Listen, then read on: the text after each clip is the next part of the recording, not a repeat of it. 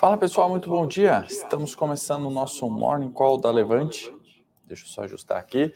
Sejam todos muito bem-vindos. Sou Henrique Cosolino, sócio analista. Você que está vendo ao vivo, você que vai ver a gravação já já nessa quarta-feira, né, super quarta decisão da Selic e também do Fed Funds, né? A gente tem taxa de juros nos Estados Unidos, taxa de juros no Brasil, né? E tem esse apelido super quarta. Eu não acho nada de super, mas sejam muito bem-vindos. Vamos comentar né, sobre o que está acontecendo nos mercados, né, quais foram aí as mudanças, ou nem tanto assim, sobre uh, perspectivas de juros, também passar aqui os mercados, comentar cenário local, saiu IGP-10 né, para a gente comentar e também falar do fluxo de estrangeiros né, na Bolsa Brasileira. Faz um tempinho que a gente não aborda esse tema por aqui. Muito bom dia, obrigado pelo like, Mandinha, José, bom dia, José Luiz, bom dia, Zeus, Gustavo, Daniel, sejam todos muito bem-vindos. Uh, vamos começar aqui passando, né? Então, commodities, né? Vamos começar pelo petróleo, já que é o assunto da vez,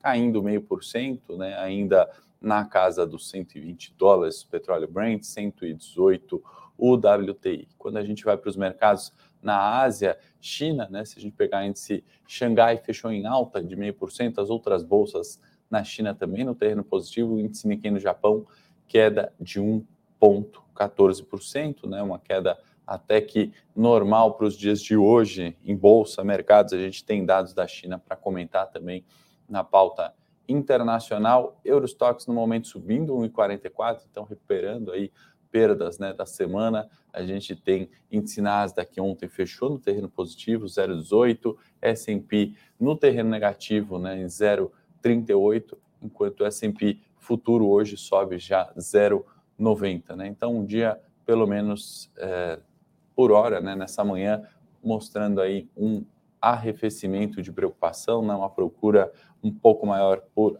ativos de renda variável, e a gente, para começar, antes de ir para a pauta, vamos compartilhar aqui um gráfico da Bloomberg, juros no Japão de 10 anos, né? Eu trouxe aqui só o último mês, né, no gráfico da Bloomberg, para a gente observar a mudança significativa, né? Temos aqui 0,27, né, hoje, né, considerando o dia de hoje, né, mas uh, se a gente olhar um pouquinho, alguns dias para trás, né, no dia é, no fechamento de ontem, né, a gente tinha já 0,33, né? Parece pouca variação, né, para juros. Aliás, parece pouca variação, mas para juros isso é muita coisa, né? Então, no comecinho de junho a gente estava na casa do 0,23, né, e juros negativos no Japão. Quando a gente olha os 10 anos escalada ali em 15 dias, né, fomos buscar o 0,33, né? Então são uh, uma alta bastante considerável, né? Então tem essas alterações de preço de juros que a gente vai comentar. Só um aquecimento aqui dos juros do Japão para a gente comentar sobre o Fed hoje, né, as expectativas e muito do que a gente está vendo nos mercados, né, dessas quedas recentes, acho que se explicam na expectativa do mercado quanto ao Fed eh, subjuros hoje. Aqui, dados da China, né, saiu produção industrial, né, recuperou 0,7, nossa linhazinha azul, né, que vinha praticamente flat, né, 2016, 17, 18, 19, quando a gente olha, né, sem o zoom do curto prazo, né, e recentemente tinha uh, mostrado aqui, né, depois de uma recuperação forte, né, no ano de 2021, em virtude de retomada da pandemia aqui em 20, etc, né, um declínio forte e agora recuperação significativa, né, frente o mês de abril, né, então volta ali a crescer 0,7, mês de abril tinha um decréscimo de 2,9 na produção industrial. Trouxe também aqui dados de, eh, de vendas no varejo, né, linhazinha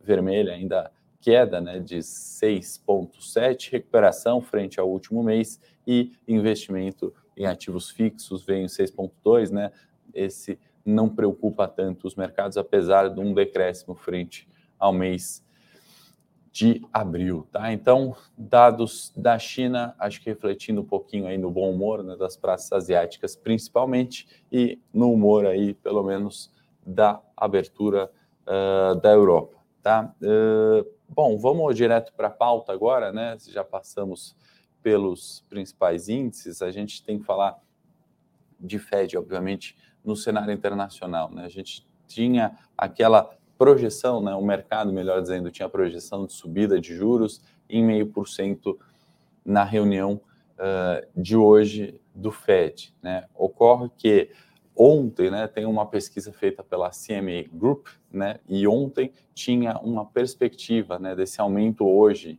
vir em 0,75 de 98% de chance, né? Então, essa precificação aí de mais 0,25 causou um rebuliço nos mercados, né? Não só na data de ontem, mas se a gente olhar essa pesquisa, né, de uma semana atrás, a a, o aumento da taxa né, para 0,75 era de 34%. Né? Isso já era, perdão, isso anteontem. Né? Se a gente olhar uma semana atrás, a gente tinha essa probabilidade em 3,9. Né? Então, há uma semana atrás foi é, pré-queda mais significativa, né? onde o mercado estava precificando o meio por cento que o Fed já tinha comentado. Né? Então, há uma semana atrás, apenas 4% aí dos pesquisados pela CME Group apostavam né, nessa alta de 0,75. Hoje, né, 98% apostam que o Fed subirá 0,75. Então, uma semana, né, uma mudança bastante grande de expectativas. Isso tem feito essas alterações tão significativas, né? Seja na expectativa do JGB, né, os juros no Japão que a gente viu agora no gráfico da abertura, né? seja na inversão da curva de juros que a gente trouxe no gráfico da abertura de ontem, né? os juros de 10 anos uh, pagando mais que os juros de 30 anos, né? essa curva continua se invertendo, algo que é uma irracionalidade, né? uma aberração aqui, da, na minha opinião, né? não faz o menor sentido né? a gente conseguir precificar um juros de 10 anos acima de 30, a menos né? no cenário atual que a gente está vivendo. Né? Então, boa parte dessas mudanças significativas da última semana, né, que a gente comentou, e pode ser essas expectativas de subida hoje em 0,75, uh, faz com que o mercado né, de renda fixa fique turbulento, como a gente viu até os juros do Japão né, subindo ali a 0,33 uh, em 15 dias, né, coisa que é, grande, é uma grande variação para juros. Né? No finalzinho a gente vai ver, como sempre, os juros aqui, o janeiro 25, eu gosto de olhar é, para a gente ver também essa subida, né? Então, essas mudanças rápidas de perspectiva da última semana fizeram os ativos de renda fixa balançar, fizeram os ativos de renda variável também balançarem, né? Então, maior é, precificação de risco, né? Uma subida maior de, de juros do que esperado, obviamente traz uma taxa imprime, né, impõe um desconto maior uh, na renda variável e a, descontando a uma taxa maior, a gente tem queda dos preços das ações, né? não só no Ibovespa, mas no Nasdaq, no S&P, no, no Xangai Composite, nas bolsas como um todo. Maior juros, maior a taxa de desconto, logo o valor daquele ativo é menor. Isso na renda variável. Né? Na renda fixa, a gente está vendo também a turbulência, né? funciona mais ou menos da mesma forma. Enquanto que né, a perspectiva também do CME Group né, para hoje, subida de 0,5%, só 8,2% uh, estão acreditando nisso. Né? Uh, na minha opinião, eu acho que eu estou mais dentro desses 8,2%, né, eu estaria, do que dos 98%, né, que estão achando que vai subir é, 90, é, 98%. Né? Aliás, o 8,2% era de ontem. Né? Então, diminuiu aqueles que acreditam que o Fed vai subir só meio por cento, aumentaram aqueles que acham que o Fed vai subir 0,75. Se a gente partir do ponto né, que a gente deveria é, entender os comunicados ali, né, como uma direção, né, como uma preparação para a decisão, né, e é o que os bancos centrais fazem, né, em seus comunicados, uh, é, os seus membros ali nas suas reuniões, né, obviamente com opiniões não uh, individuais ali, né, mas dão direções ali para onde o mercado tem que apontar, né. Então, não à toa, há uma semana atrás o mercado apontava para uma alta de meio por cento só, só não, né, uma alta de meio por cento dos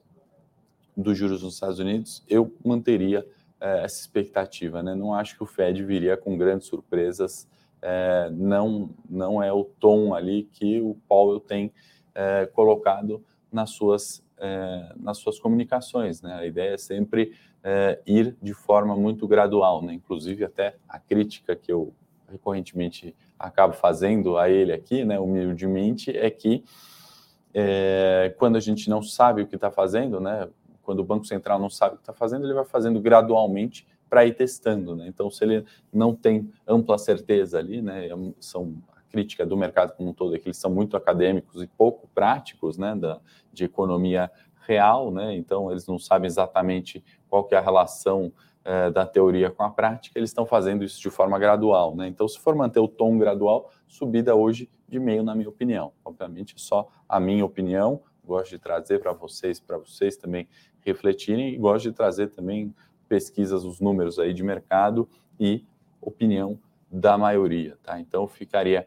com 1,5%, não com o 0,75%. E aí, obviamente, sempre aquela história, observar o tom para a próxima reunião, né? qual vai ser o input. Na próxima vem 0,75, né?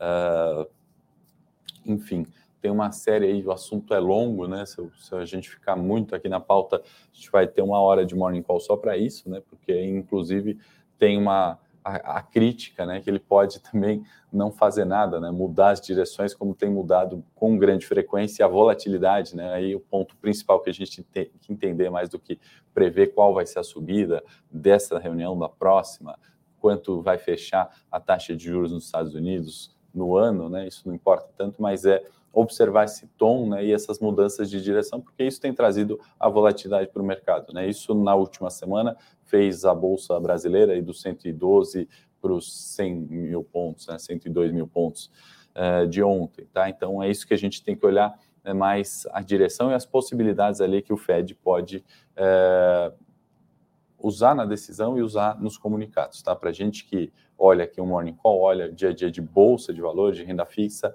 é justamente essa a ideia. Tem também reunião emergencial do Banco Central Europeu, né? E toda coisa que é emergencial nunca é boa, né, pessoal? Ninguém faz uma reunião emergencial para discutir coisas positivas, né? Reuniões emergenciais geralmente são para coisas ruins e é justamente sobre taxa de juros, né, aperto monetário ou não, decisões é, quanto à questão de inflação. Peço até desculpa de ser repetitivo, né, praticamente quase todos os dias inflação, mas tem mudanças ali sutis que certamente influenciam nos nossos investimentos. Reunião emergencial do Banco Central Europeu. A China, a gente comentou já no gráfico né, da abertura sobre atividade econômica, mas só para reforçar, a produção industrial veio ali em 0,77, mostrou uma recuperação frente ao mês uh, de abril, né? Então a gente maio frente a abril, a gente tem que olhar é, essa reabertura, né? Essa possibilidade de reabertura na China certamente vai refletir de forma positiva nos mercados. Não tem como fugir, né? Além do, do Fed, né? Que fez sumir os, os 10 mil pontos aí, os 12 mil pontos do Ibovespa, outros tantos do Nasdaq, S&P, Xangai, a gente teve é, o fator China, né? Em, em, em maio, abril e maio, que aí sim, né? Fez 120 mil, 100 mil pontos, né? Não tem. PIB mundo é China, né? Inclusive exportações de boi, né? Se não me falha a memória aqui, só para trazer um dado do Brasil, uh, eh, 60% aí é China, tá? Se não estiver falando nenhuma besteira, então boa parte da nossa exportação é China, e assim com outras tantas matérias-primas, não só do Brasil, mas de outras partes do mundo também, não só matérias-primas, mas bens uh, de forma geral. Então, pauta internacional, pessoal, hoje é isso.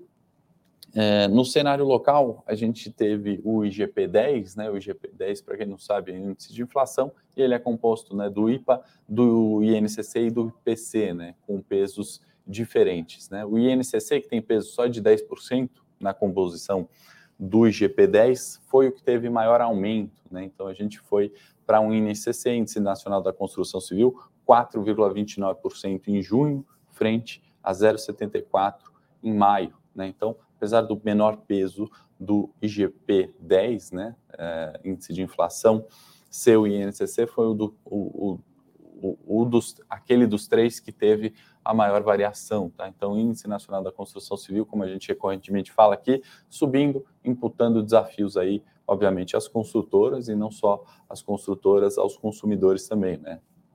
Índice Nacional da Construção Civil aumentando, menor margem na construção ou menor venda, né?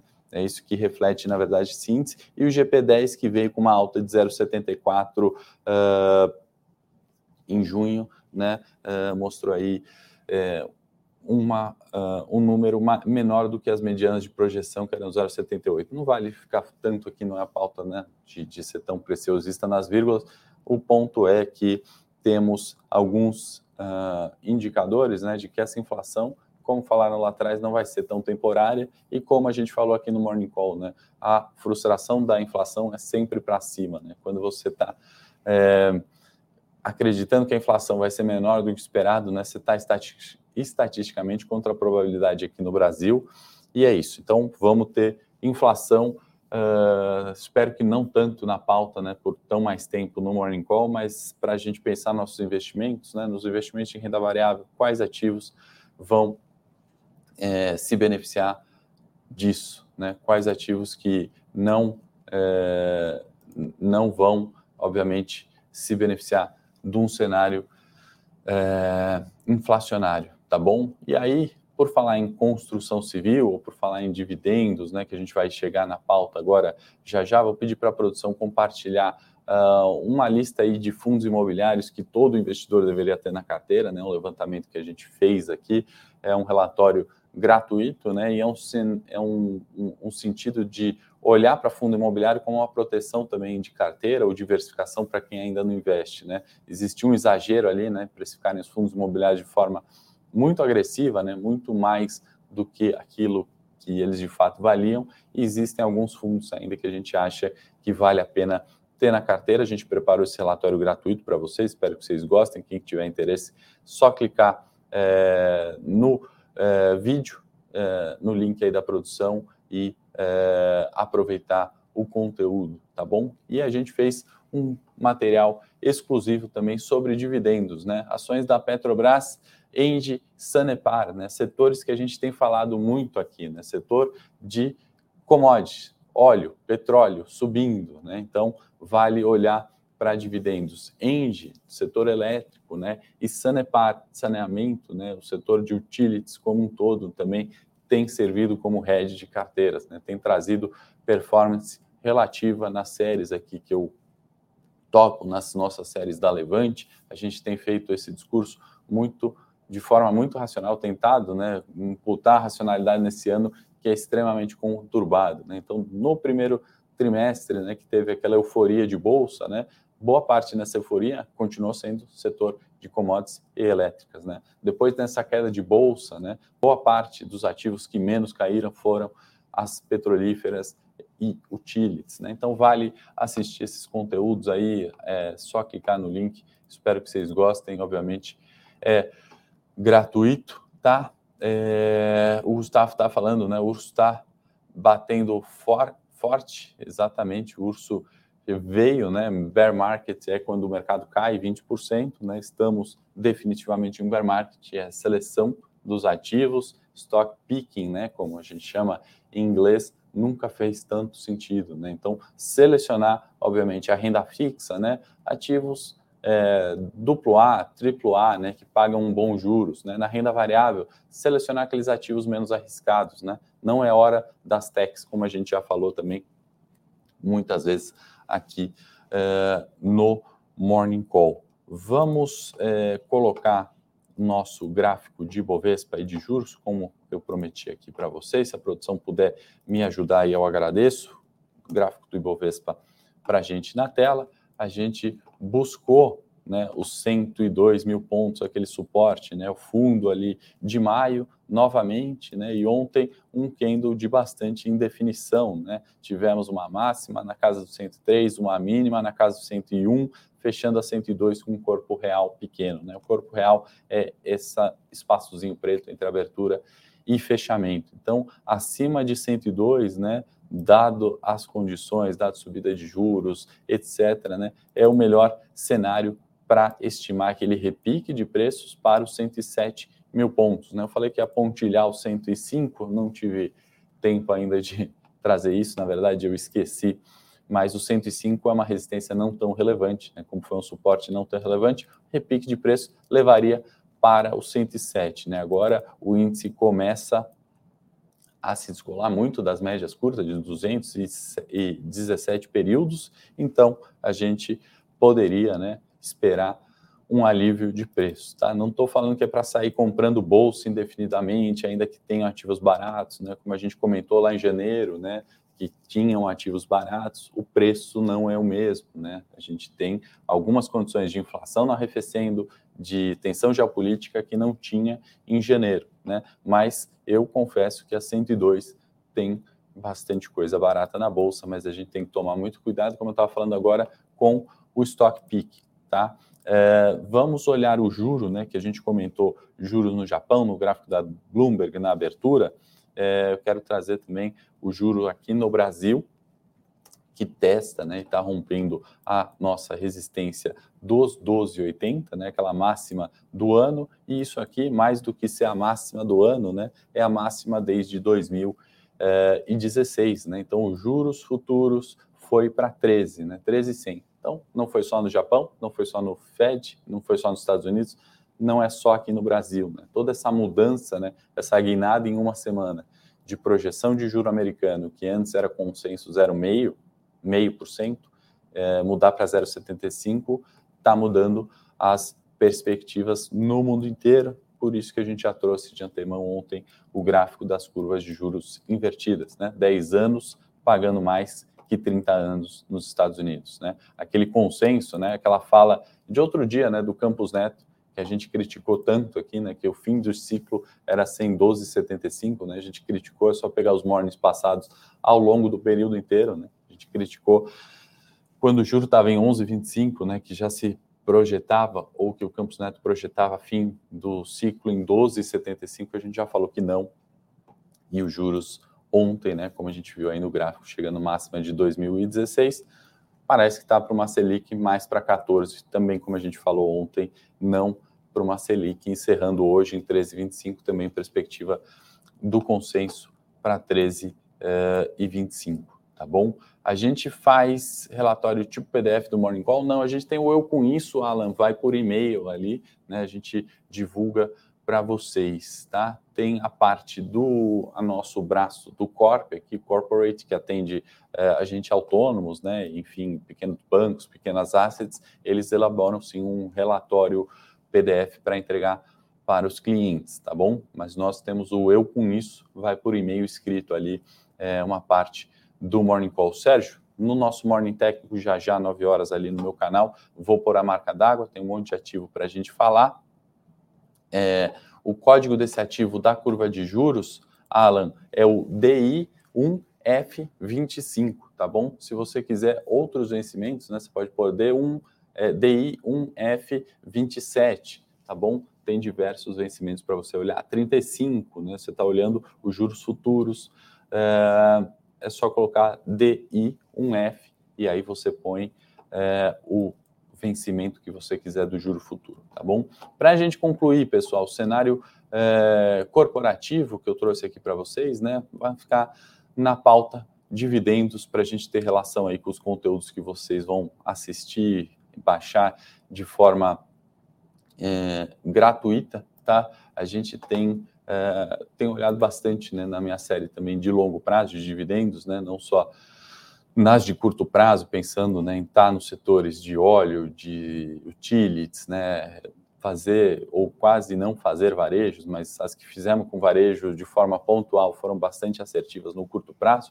No longo prazo, gosto de olhar bastante para dividendos. Né? Então, tem o conteúdo aí de Sanepar e a Sanepar que vai pagar é, 17,7 milhões de dividendos, né? E aí, obviamente, né, um valor pequenininho, se a gente pensar no tamanho da companhia, né, no tamanho do recebimento ali, mas o importante disso é olhar a ação nesse cenário pagando dividendo, tendo lucro e conseguindo distribuir para seus acionistas. Se alguém investe em Sanepar, fica atento uh, no dia uh, ah, 24 para esse recebimento, tá bom? Uh, temos também dividendos na Telefônica, né? 480 milhões em JCP, essa sim muito maior, né, mais significativo, 0,28 por ação, né, 31 de julho é, de 23 e vai ficar ex a partir agora do dia 1 de julho, tá bom? Então, uma ação ali também para a gente ficar de olho do ponto de vista de resiliência, sobreviver no mercado no longo prazo. Por fim, né, não vou falar só de dividendos, vou falar de Guatemi também, que mostrou que as vendas né, de abril e maio registraram uma alta anualizada de 31,9% e 33,8%. Né? Então, no meio dessa turbulência toda, pessoal, a gente tem que olhar, obviamente, quais eh, setores estão se recuperando, né? Qual ativo chegou num limite de queda? Obviamente, fundo topo, ninguém nunca vai acertar no mercado. Se alguém te falar isso, está mentindo, né? De fato, a decisão de juros, quanto juros vai acabar no final do ano, ninguém sabe. Inflação, qual vai ser a inflação do ano no Brasil, na Europa, Estados Unidos, ninguém sabe, nem o melhor economista, nem mesmo o presidente do Banco Central americano, inclusive faço minha crítica aqui, acho que ele sabe muito menos do que muitos economistas por aí. Uh, então, a gente tem que olhar esses fatores para ir posicionando e reajustando nossas carteiras conforme o tempo vai passando, certo? Se você está com uma performance negativa no mês de maio e junho, né? Se você tiver 2% negativo, você está excelente. Né? Se você tiver 10% positivo no ano, você está excelente. Então, não deixa esse viés né, de, de mundo, de notícia, abalar, fazer com que é, você é, acredite que investimentos ou que olhar para isso não é bom. Né? Se você não olhar para isso, como tem, não vou fazer críticas aqui a partidos, né, mas como tem é, senadores, deputados aí defendendo não a educação financeira nas escolas é uma besteira, né? Então, se você não olhar para a educação financeira, você não sabe que se você ganhar seu salário e juntar o ano inteiro, você vai perder 10% para a inflação. Isso é péssimo, né? Então, não vamos seguir o que alguns políticos têm falado, né, de não colocar educação financeira nas escolas, vamos falar cada vez mais sobre esse tema. Quero agradecer a paciência de vocês aí, 180 ao vivo me ouvindo até agora, compartilhando, fazendo boas perguntas. Se você gostou do conteúdo, importante você curtir para a gente continuar é, discutindo aqui de forma isenta e é, com um grupo tão qualificado aí como vocês. Compartilhem, porque pessoas qualificadas indicam pessoas mais qualificadas e aí vocês, com certeza, mudam o nível aqui da renda variável no Brasil. Junto comigo, todos os dias aqui, seja na queda da bolsa, na alta, na volatilidade ou no mercado de lado. Vou estar aqui todos os dias com vocês. Bom feriado, né? Amanhã não tem morning call, feriado. Volto na sexta-feira, oito e meia da manhã. No Morning Técnico, agora no meu canal, vamos começar, comentar alguns ativos especificamente e, e mais gráfico. Para quem quiser assistir lá, já já estou entrando no ar. Forte abraço, bom feriado e para quem eu vejo, até sexta-feira.